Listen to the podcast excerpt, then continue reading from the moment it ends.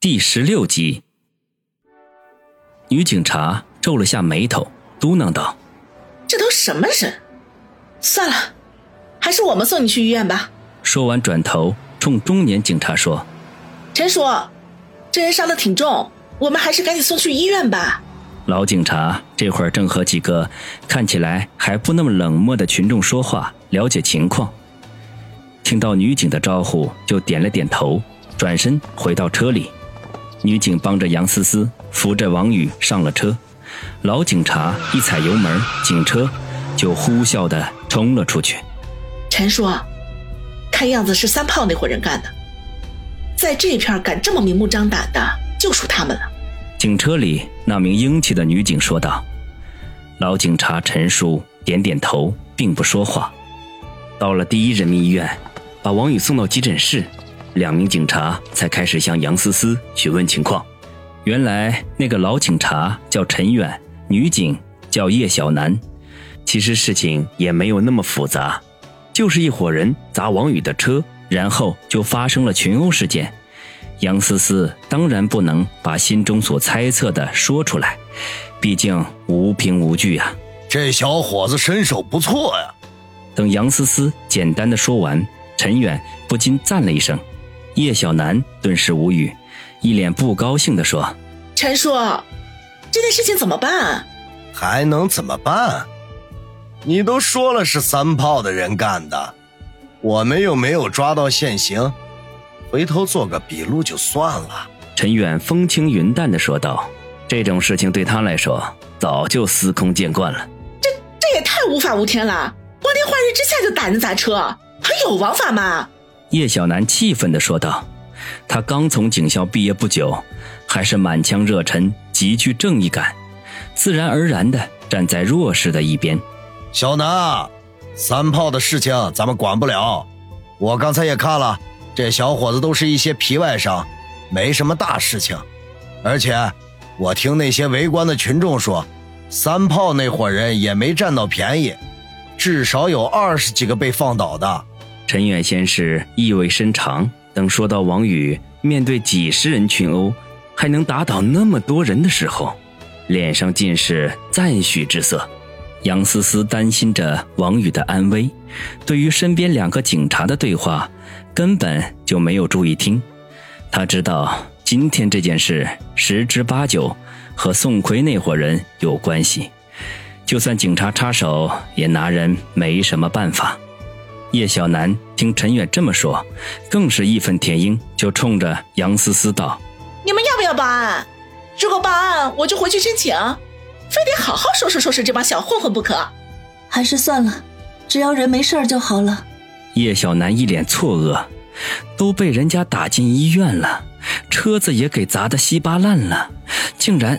哼，真是姑息养奸！他一时。也找不出什么话来，一跺脚转身离去了。陈远向杨思思说道：“我们是一所的，如果后续有什么事情，可以去那边找我们。”说完摇摇头，一脸无奈的转身离开。过了半个多小时，王宇被推了出来，全身包的像只大粽子，人却已经清醒了过来。医生，他情况怎么样？杨思思赶紧过去问。都是皮外伤，没什么大事，有些失血过多，休养几天就行。医生压根儿就没有理会杨思思，反而是他身边的一个身材高挑的小护士，替着回答了杨思思的问题。思思，不用担心，我没什么事儿，就是我那车……哎呦，哎呀！王宇看着杨思思一脸的关切，心中有些小感动，连忙安慰说。你哪里疼？杨思思连忙握住他的手，眼中泪花打转。别想车的事情了，我会帮你弄好的。把王宇送进病房，挂上吊水，医生护士就呼啦啦的都走了。一个因为打架斗殴全身负伤的家伙，就算是救死扶伤的天使们，也都不怎么待见。况且这位看起来虽然惨烈一些，精神头却是十足。尤其是那个身材高挑的小护士，临出门前还狠狠地白了他一眼，一脸的不高兴，心里厌恶的想：这家伙都没了半条命，居然还敢在我胸部扫来扫去的。嗯，好像在哪里见过他。病房里有四张床，王宇在最靠窗子的那张，其余已经有人住了。思思，他们没伤害你吧？王宇躺在病床上问。没有，都是因为我，要不然也不会。杨思思内疚的说道。谁说的？没准是他们认错人了呢。你别胡思乱想。王宇装作一脸茫然。可是此刻鼻青脸肿的，看起来说不出的滑稽。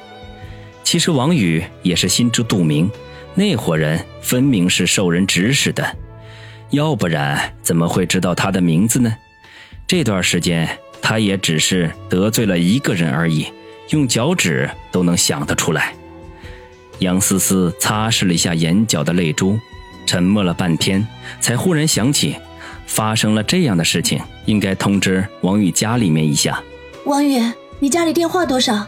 我得通知你父母一声。这个，他们白天都不在家，还是等晚上再打吧。哎呦，快帮我看看，我那诺基亚老爷机坏了没有？王宇都快被包成木乃伊了，自然动不了，只好示意杨思思帮他看看自己衣服里的手机。王宇的衣物早就破烂不堪，被装在一个塑料袋子里面。杨思思打开看了一眼，就看见一只旧的离谱的诺基亚手机完好无损的躲在破烂衣服的下面，屏幕还亮着。手机没坏，你这个人不关心自己的伤势，反倒关心这只破手机了。杨思思嘀咕着，王宇嘿嘿一笑，不吱声。两人又沉默了一会儿。杨思思忽然说道：“王宇，你真厉害，居然把那些人打倒了一半，连那个老警察都夸你呢。”“嘿，双拳难敌四手啊！要是我的排长在这儿，就这帮家伙都得住院。”王宇满脸遗憾，论起身手，他和那位教过他许多东西的老排长比起来，可差得远了。这时候。塑料袋里的老爷机突然响了起来，你帮我接一下电话吧，应该是想用车的。王宇动不了，只好说。杨思思把电话拿出来，直接接通。喂，哪位？这是王宇的手机吗？对方是个女人，听到杨思思的声音有些意外，先是愣了一下，然后不确定的问：“是王宇的手机，他现在不太方便接电话。